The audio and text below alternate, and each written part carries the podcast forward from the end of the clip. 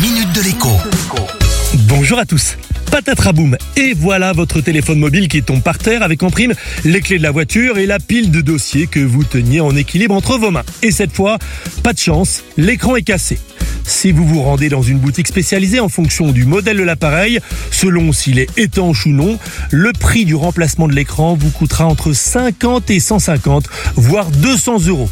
Pour un appareil qui ne vaut plus grand chose, 50 euros c'est déjà trop, et pour un appareil récent, 200 euros c'est surtout beaucoup. Heureusement, heureusement, vous avez plusieurs solutions qui s'offrent à vous. Solution numéro 1, Demandez à votre banquier si vous n'êtes pas assuré sans le savoir. La plupart des contrats bancaires qui couvrent le vol ou la perte des moyens de paiement, la carte bleue et le chéquier, couvrent aussi la perte des clés de la maison, des clés de la voiture et, et, et bien le bris du téléphone. Oui, vous avez bien entendu. Et souvent, cette option bonus a été rajoutée dans le contrat, mais les banques se sont bien gardées d'en faire la publicité. Solution numéro 2, contactez votre opérateur. La plupart proposent des services de réparation réservés à leurs abonnés à tarif préférentiel.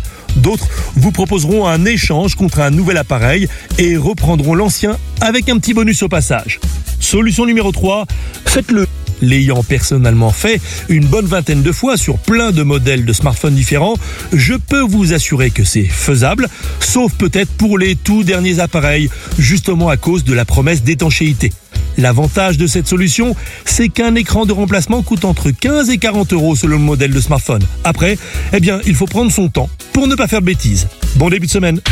La minute de l'écho avec Jean-Baptiste Giraud sur radioscoop.com et application mobile Radioscoop.